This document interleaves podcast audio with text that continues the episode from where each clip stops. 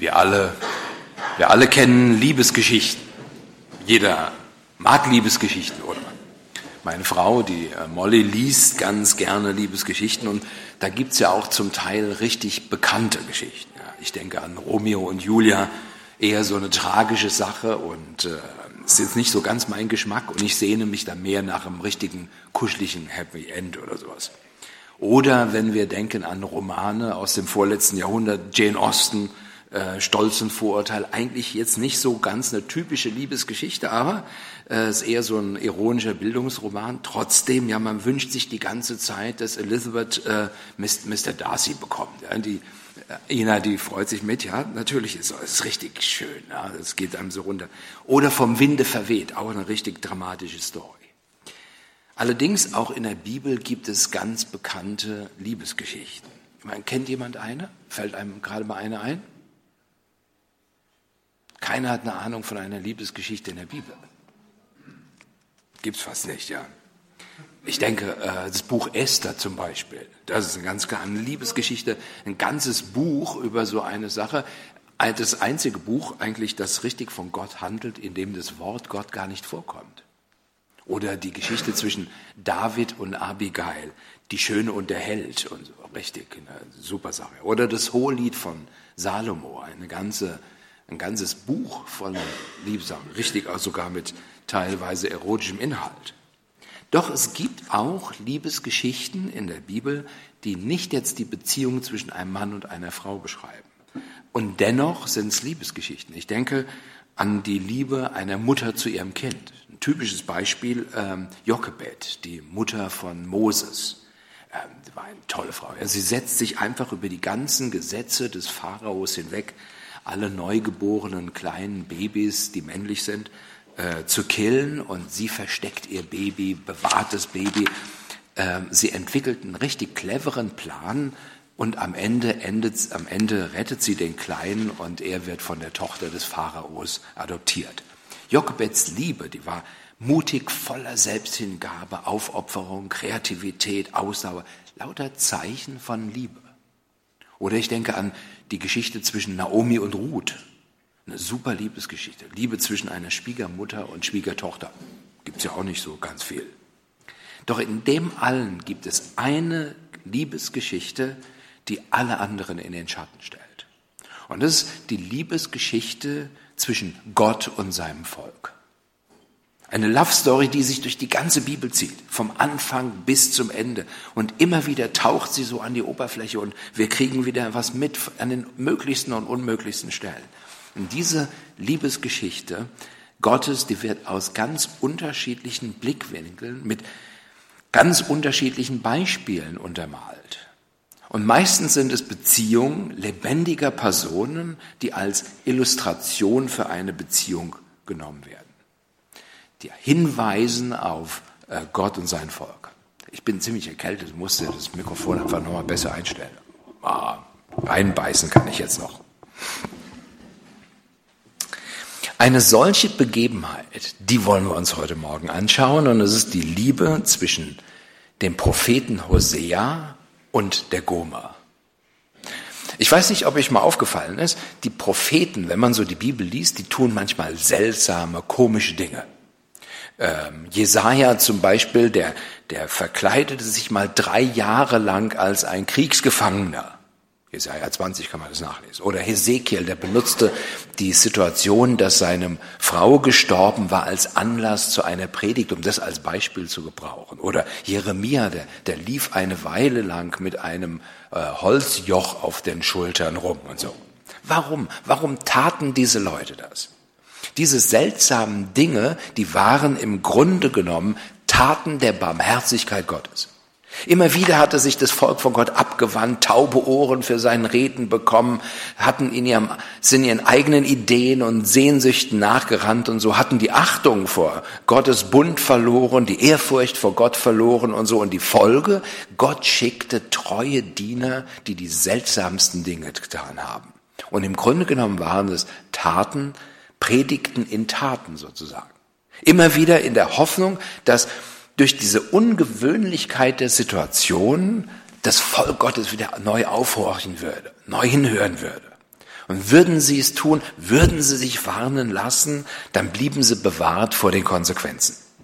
Allerdings keine dieser Tatenpredigten von den Propheten war, keine war deutlicher und eindrucksvoller und schmerzvoller als die von Hosea.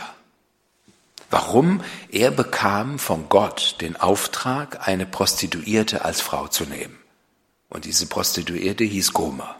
Man muss sich das mal vorstellen. Ausgerechnet eine Ehe, da ist normalerweise Liebe und Freude und Jubel und all diese Dinge. Und hier keine Hochzeit in Weiß? Hosea konnte wissen, eigentlich wussten es die ganze Gegend, diese Frau, die hatte schon zig Männer gehabt. Diese Frau, die hatte den schrägen Spielchen unzähliger Freier ausgehalten und freiwillig mitgemacht. Doch Gott gab ihm den Auftrag. Warum? Diese Verbindung sollte etwas widerspiegeln von Gottes Verhältnis zu seinem Volk. Das war der Grund. Ich weiß nicht, ob ihr euch das vorstellen könnt. Gomer würde nach der Hochzeit, so hieß es dann, drei Nachkommen gebären und das ist auch passiert. Beim ersten Kind, da konnte sich Hosea noch sicher sein, dass er der Vater war. Bei den anderen beiden Kindern, da war die Sache nicht mehr so ganz eindeutig. Gomer, obwohl jetzt die Frau eines Propheten, die war in ihrem Innern immer noch eine Prostituierte geblieben. Doch genau das war Gottes Plan. Genau das wollte er seinem Volk verdeutlichen, wie ein Spiegel vor die Nase halten. Und auch mit den Kindern lief alles nach Plan. Ja. Er war sogar der, der vorschrieb, welche Namen die Kinder haben sollten. Die Namen der Kinder haben große Bedeutung. Und mehr noch danach die Namen wechseln. Das erste Kind hieß Jezreel, was Gott sät oder was Gott verstreut. Oder ähm, das zweite Kind hieß Lo Ruama, nicht bemitleidet oder ungeliebt heißt das. Müsste man sich mal vorstellen, ein Kind so zu nennen. Und das dritte Kind hieß Lo Ami, nicht mein Volk. Und dann im Lauf der Zeit ist es passiert, hat Gott den Kindern neue Namen gegeben. Aus nicht mein Volk wird mein Volk. Aus ungeliebt wird geliebt. Ja, Hosea, der nahm tatsächlich diese Gomer, diese Prostituierte zur Frau. Und er liebte sie. Er liebte sie wirklich, treu und voller Hingabe. Und als wäre das nicht genug, dass er eine Prostituierte als Frau nehmen sollte. Nein, kaum waren die Kinder geboren, da verließ Gomer einfach den Hosea und fing wieder an, allen möglichen Liebhabern und Freiern nachzurennen und mit ihnen rumzuspielen. Fürchterlich. Alle Treue Hoseas vergessen, Hingabe vergessen, Sie trieb sich wieder rum und das Drama geht weiter. Irgendwann hatten die Freier genug von ihr. Vielleicht war sie älter geworden, nicht mehr so attraktiv, keine Ahnung, den Liebhabern ging die Lust aus. Und was ist passiert? Goma landet auf einem Sklavenmarkt, um von irgendeinem Typen verkauft zu werden. Und wieder redet Gott zu Hosea. Und diesmal gibt er ihm den grauenhaft demütigen Job, diese Aufgabe, Goma, seine eigene Ehefrau, zurückzukaufen. Könnt ihr euch das vorstellen? Könnt ihr euch ja vorstellen, was da abging, was da in ihm abging, seine Gefühle, seine innere Verzweiflung, die Demütigung von Hosea? Das werden wir uns gleich genauer anschauen. Die Frage ist, was soll das alles? Es war ein sehr, sehr eindrückliches Bild ein Gleichnis aus lebenden Menschen für das, was Gottes Volk Gott angetan hat. Das Volk Israel aus Gottes Perspektive war der Israel wie seine Frau ansah. Dieses Volk Gottes hatte sich prostituiert, hatte geistlichen Ehebruch begangen. Darauf wollte Gott aufmerksam machen. Dem Volk sollte ein Spiegel vor die Nase gehalten werden. Alle Hauptdarsteller in diesem Drama das in Wirklichkeit eine Liebesgeschichte war, lehren uns ganz wichtige geistliche Lektionen. Warum? Das wollen wir, warum wollen wir uns das heute Morgen anschauen? Wir sehen, wir werden gleich das Abendmahl feiern. Und was ist wichtiger, in, als in solch einer Gelegenheit, sich Gedanken zu machen über Gottes Liebe, Gottes Liebe neu vor Augen zu halten? Wir brauchen das. Oft hilft es eben nicht einfach nur mal so zu sagen, oh, weißt du, mein lieber Freund, Gott liebt dich, ja, ist es nicht toll und sowas. Warum hilft es nicht? Es interessiert nicht. Und warum nicht? Weil das Besondere irgendwo der Liebe nicht deutlich wird. Es bleibt irgendwie fern, kalt oder so, theoretisch und, und distanziert. Und natürlich ist es so, die Liebe, diese Geschichte zwischen Gott und seinem Volk, das ist die größte Liebesgeschichte von allen. Doch wie gesagt, das ist eine Geschichte zwischen Gott und Menschen, fern irgendwo, unnahbar. Gott ist Gott, wir, wir sind hier. Ich weiß nicht, habt ihr mal bemerkt, richtig anfassbar, spürbar, wird Liebe erst dann, wenn, wenn wir ein Bild haben, das direkt in unser Herz hineinredet. Und genau das ist hier passiert in der Liebesgeschichte zwischen Gomer und Hosea. Diese Geschichte ist die größte Liebesgeschichte zwischen zwei Menschen, die wir in der Bibel überhaupt finden. Und sie ist ein Bild von der Liebe Gottes, von der Zuneigung Gottes, von Gottes Treue uns gegenüber. Ja, es ist so, Gott liebt uns, Gott liebt dich und Gott liebt mich und das, obwohl er durchblickt. Obwohl er genau weiß, was in uns steckt, in dir und mir. Wisst ihr, von den verschiedensten Versen in dem Buch Hosea, da sticht eine Aussage ganz besonders hervor. Hosea Kapitel 11. Dort steht, als Israel jung war, liebte ich ihn und aus Ägypten habe ich meinen Sohn gerufen, aber sobald man ihn, sobald man sie rief, wandten sie sich vom Angesicht der Rufenden ab. Dem Baalen folgte sie und den Götzenbildern räucherten sie. Und ich war es doch, der Ephraim gehen lehrte, der sie auf seine Arme nahm.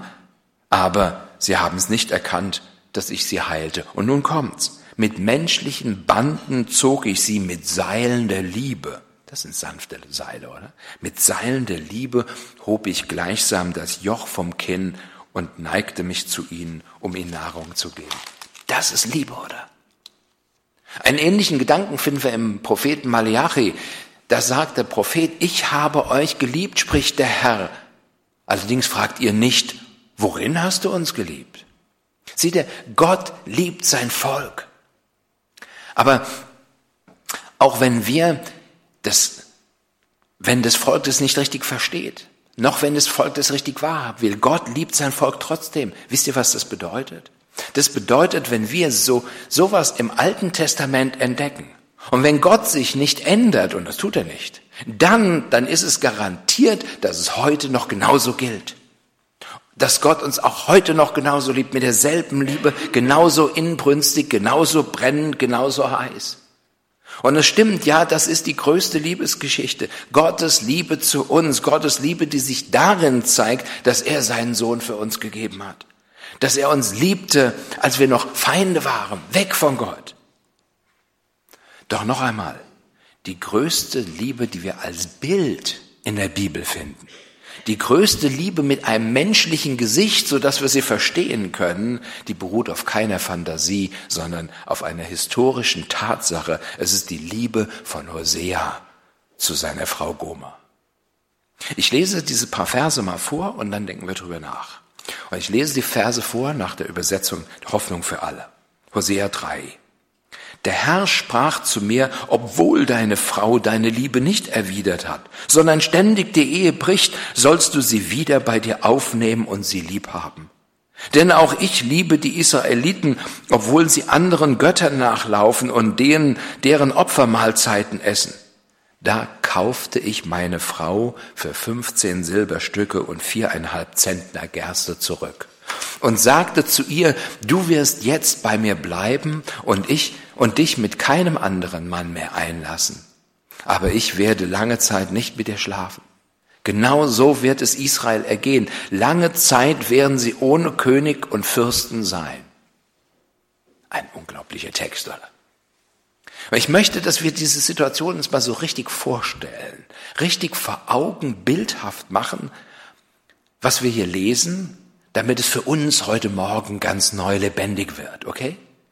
Wir machen mal eine Zeitreise jetzt und beam, beamen uns in die damalige Zeit. Das heißt, ich male diese Geschichte mal ein bisschen aus, aber die Fakten, die wir gerade gelesen haben, bleiben dieselben. Also stellt euch vor, Nahe Osten, Marktplatz, brütende Hitze, Fliegen, der Geruch von den unterschiedlichsten Gewürzen dort und so. Die Kaufleute schreien auf dem Marktplatz hin und her, einer lauter als der andere, preisen ihre Waren an und so. Ein richtiges Geschiebe und Getümmel und Gedrängel, ein Gewusel. Und mittendrin eine Auktion. Ein Händler verkauft Sklaven. Hier habe ich eine Sklavin. Es war einmal eine Schönheit. Einstieg fünf Schekel. Ah, sechs, oh, dort gibt einer sechs. Höre ich sieben? Sieben Schekel? Oh ja, da hinten jemand sieben Schekel. Höre ich acht, acht Schekel? Acht, acht Schekel. Gibt jemand neun? Kommen Sie es mehr wert als neun? Und du gehst hin und schaust dir das Ganze mal ein bisschen näher an. Und zusammengekauert sitzt sie da, ein einziger Haufen Elend. Jeglicher Würde beraubt. Keine Kleider, nur zerrissene Lumpen. Verdreckt. Haare zerzaust. Und der Aktionär parkt sie wie ein Stück Vieh, zeigt ihre Qualitäten. Sie ist ein Stück Ware geworden. Und man, manche treiben ihren Spaß. Fast jeder kennt sie, stadtbekannt, jeder weiß, aber keiner spricht's aus. Sie ist eine Hure. Und der Auktionär probiert's noch einmal, ja. Schaut nur, wie gut gepflegt sie ist. Komm, höre ich zehn Schekel. Mein Mann zuckt irgend so einfach mit der Hand, so ein bisschen wie das bei Auktionen ist. Oh, ich, alles klar, ich hab's gesehen. Zehn Schekel für den Mann dort. Wer bietet elf? Elf Schekel. Kommt schon, wir wollen noch weitermachen, ja.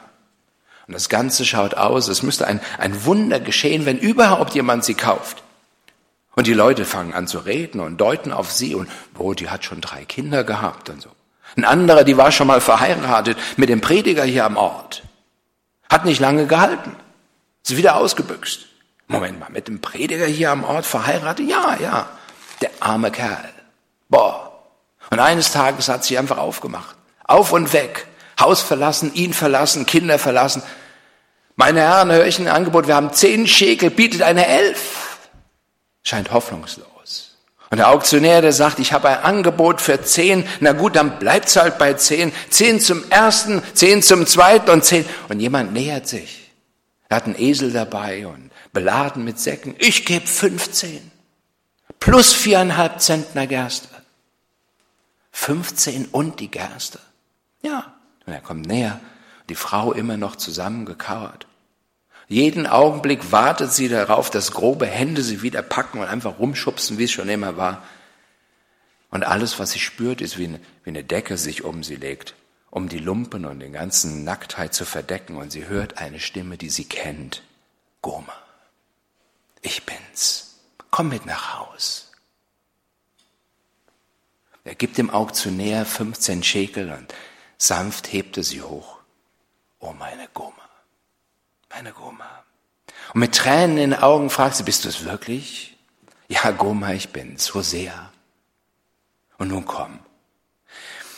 Sie kann sich kaum noch erinnern, dass jemand ihren Namen so liebevoll ausgesprochen hat, oder? Gehen wir nach Hause, Goma, komm. Ich liebe dich so sehr, du bist meine Frau. Und dann hört sie noch sagen, Vers 3, du wirst jetzt bei mir bleiben und dich mit keinem anderen Mann mehr einlassen aber ich werde lange Zeit nicht mehr mit dir schlafen. Wisst ihr, so könnte es gewesen sein.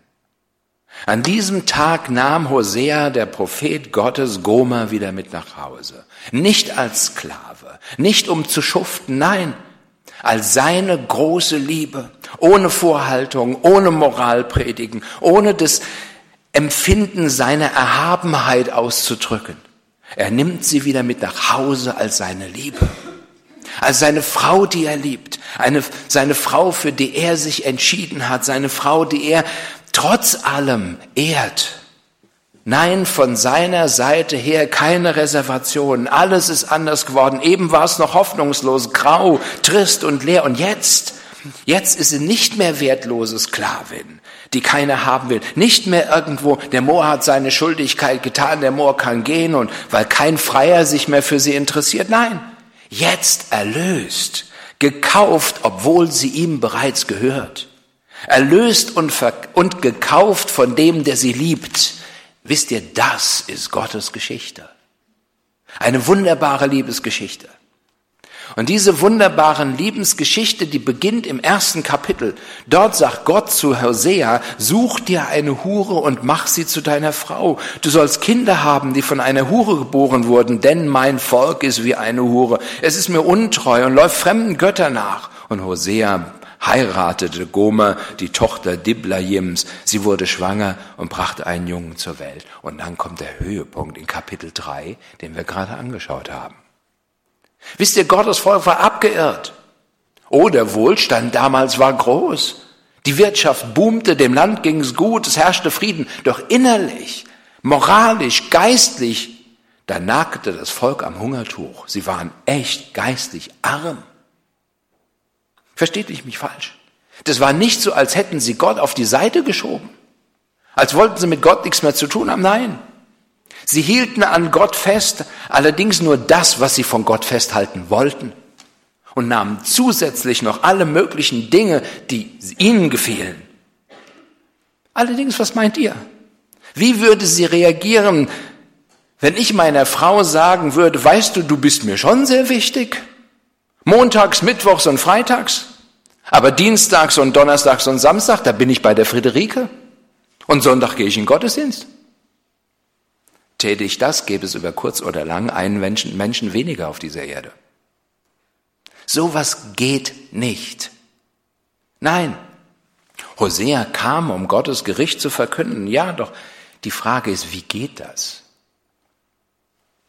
Bewegst du jemand mit Druck, mit Drohung? Kannst du überhaupt jemand mit Druck bewegen? Und natürlich kannst du, aber nur solange der Druck anhält, oder? Solche Veränderungen sind nicht nachhaltig. Nimm einen aufgeblasenen Luftballon und du sagst, oh, die Form gefällt mir nicht. Ja, ich will Veränderung und du drückst den Luftballon einfach an der Seite so eine Beule rein und sowas. Das geht. Da ist eine Beule drin.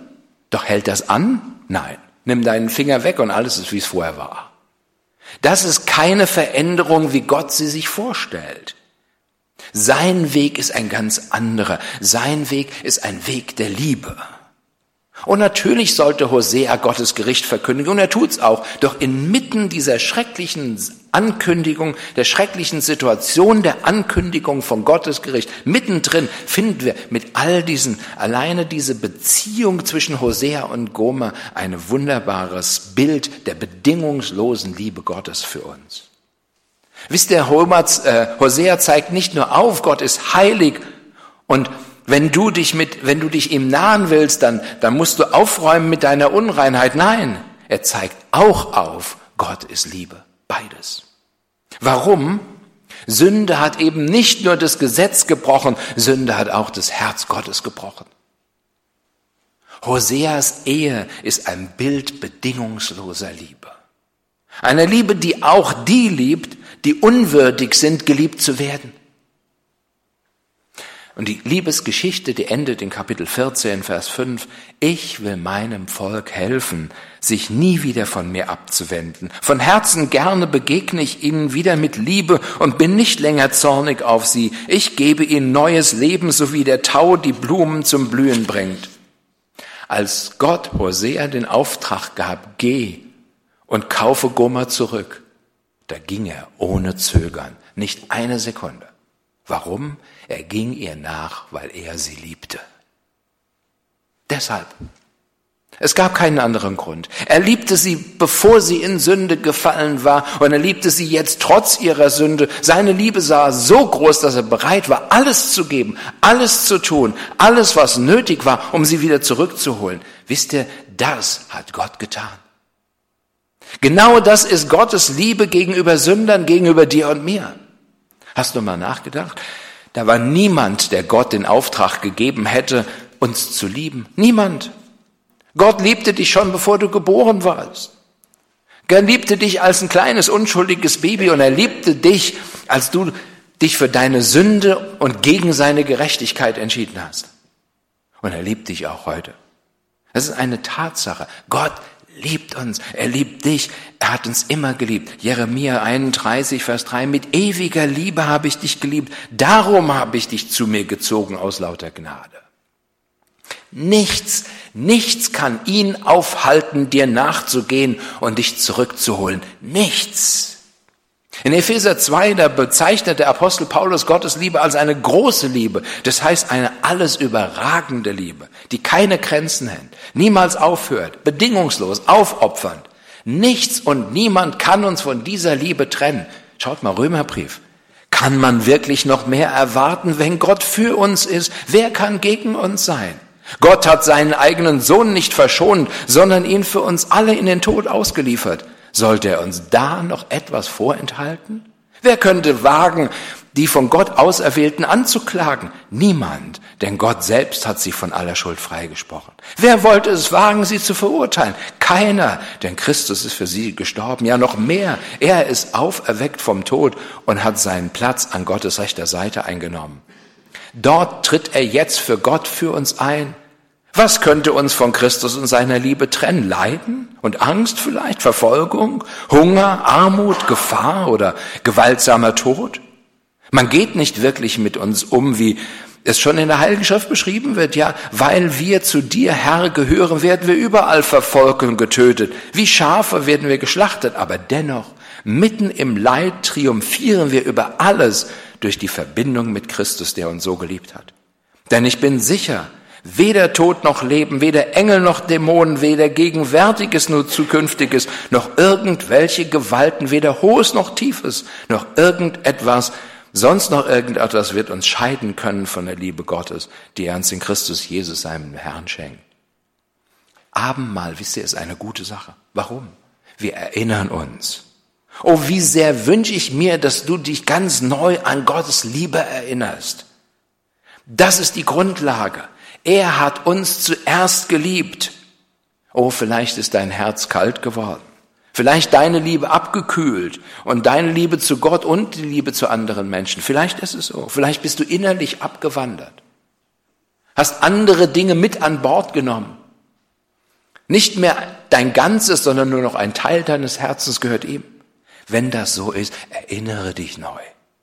Erinnere dich an Gottes Liebe. So sehr hat Gott die Welt geliebt, dass er seinen Sohn gab. Und wir lesen weiter, seht, welche Liebe der Gott, der Vater uns gegeben hat, dass wir seine Kinder heißen sollen. Und wir sind es. Oder noch im ersten Johannesbrief, hierin ist Gottes Liebe offenbar geworden, dass Gott seinen eingeborenen Sohn in die Welt gesandt hat, dass wir durch ihn leben können. Ja, meine Freunde, Gott liebt uns. Seine Liebe hört niemals auf. Du kannst seine Liebe verschmähen, er wird dich dennoch weiter lieben. Du kannst aufhören, Zeit für ihn zu haben, er wird dich dennoch weiter lieben. Du kannst ihn ignorieren, er wird dich dennoch weiter lieben. Sein Herz schlägt für dich. Du kannst ihm ein taubes Ohr hinhalten, doch er wird nicht aufhören, dir nachzurufen und bei dir anzuklopfen. Er liebt dich unabhängig, wer du bist und was du getan hast und wo du bist. Seine Liebe ist überwindend, überwältigend und voller Überraschungen. Wisst ihr, Homer, ähm, Hosea kaufte Goma für 15 Schekel und vier Sack Gerste. Der Normalpreis für einen Sklaven war 30 Schekel Silber. Offensichtlich hatte Hosea nicht viel, doch er gab alles, was er hatte. Und sein Rückkauf kostete ihn ganz viel, oder? Sein Rückkauf kostete ihn Stolz. Öffentlich stellte er sich zu ihr, als sie von allen verachtet war. Öffentlich vor einer Menge von Zeugen nahm er sie wieder auf, die ihn so oft betrogen hatte. Doch er tut's und er löst sie aus der Sklaverei. Wisst ihr, da ist nichts, nichts, das Gott bewegen müsste, uns zu lieben. Er tut es einfach, weil es sein Herz ist. So ist Gott. Wie oft habe ich ihn betrübt? Wie oft bin ich ihm weggerannt? Aber er liebt mich und stellt wieder her. Niemals, niemals schlägt er die Tür zu, wenn einer kommt und klopft. Er wirft keinen raus. Homer äh, Hosea und Goma hat er nicht nur zurückgenommen, sondern er hat, war bereit, alles für sie zu geben. Wenn wir jetzt gleich vom Brot und dem Kelch nehmen, dann erinnere dich dran. Erinnere dich dran, Gott hat dich nicht mit 15 Schekel gekauft, sondern auch nicht mit Gold und Silber, sondern mit dem Blut seines eigenen Sohnes. Wie tief muss Gottes Liebe sein? Er liebt uns ohne Maßen hat seinen Sohn an unserer Stadt für alles büßen lassen. Als alle Sünde auf ihm lag, der Vater sein Gesicht verbarg, als er, der Auserwählte, starb, gab er uns neues Leben. Ich schaue auf den Mann am Kreuz, kann meine Schuld dort sehen, und voll Beschämung sehe ich mich bei dem Spöttern stehen. Für meine Sünden hing er dort, sie brachten ihn ums Leben, sein Sterben hat sie ausgelöscht. Ich weiß, mir ist vergeben. Ich werde keine Macht der Welt und keiner Weisheit trauen. Auf Jesu Tod und Auferstehen will ich mein Leben bauen. Ich habe das alles nicht verdient. Ich lebe durch seine Gnade. Sein Blut bezahlt für meine Schuld, damit ich Leben habe. Dieses Lied werden wir nun gemeinsam singen. Vorher lasst uns noch aufstehen und zusammen beten.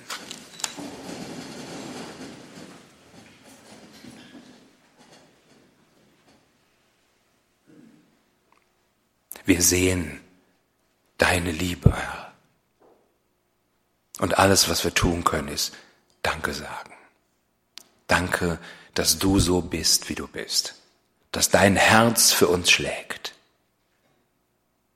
Tausende Male haben wir dich betrübt, aber du gehst uns nach und liebst uns dennoch.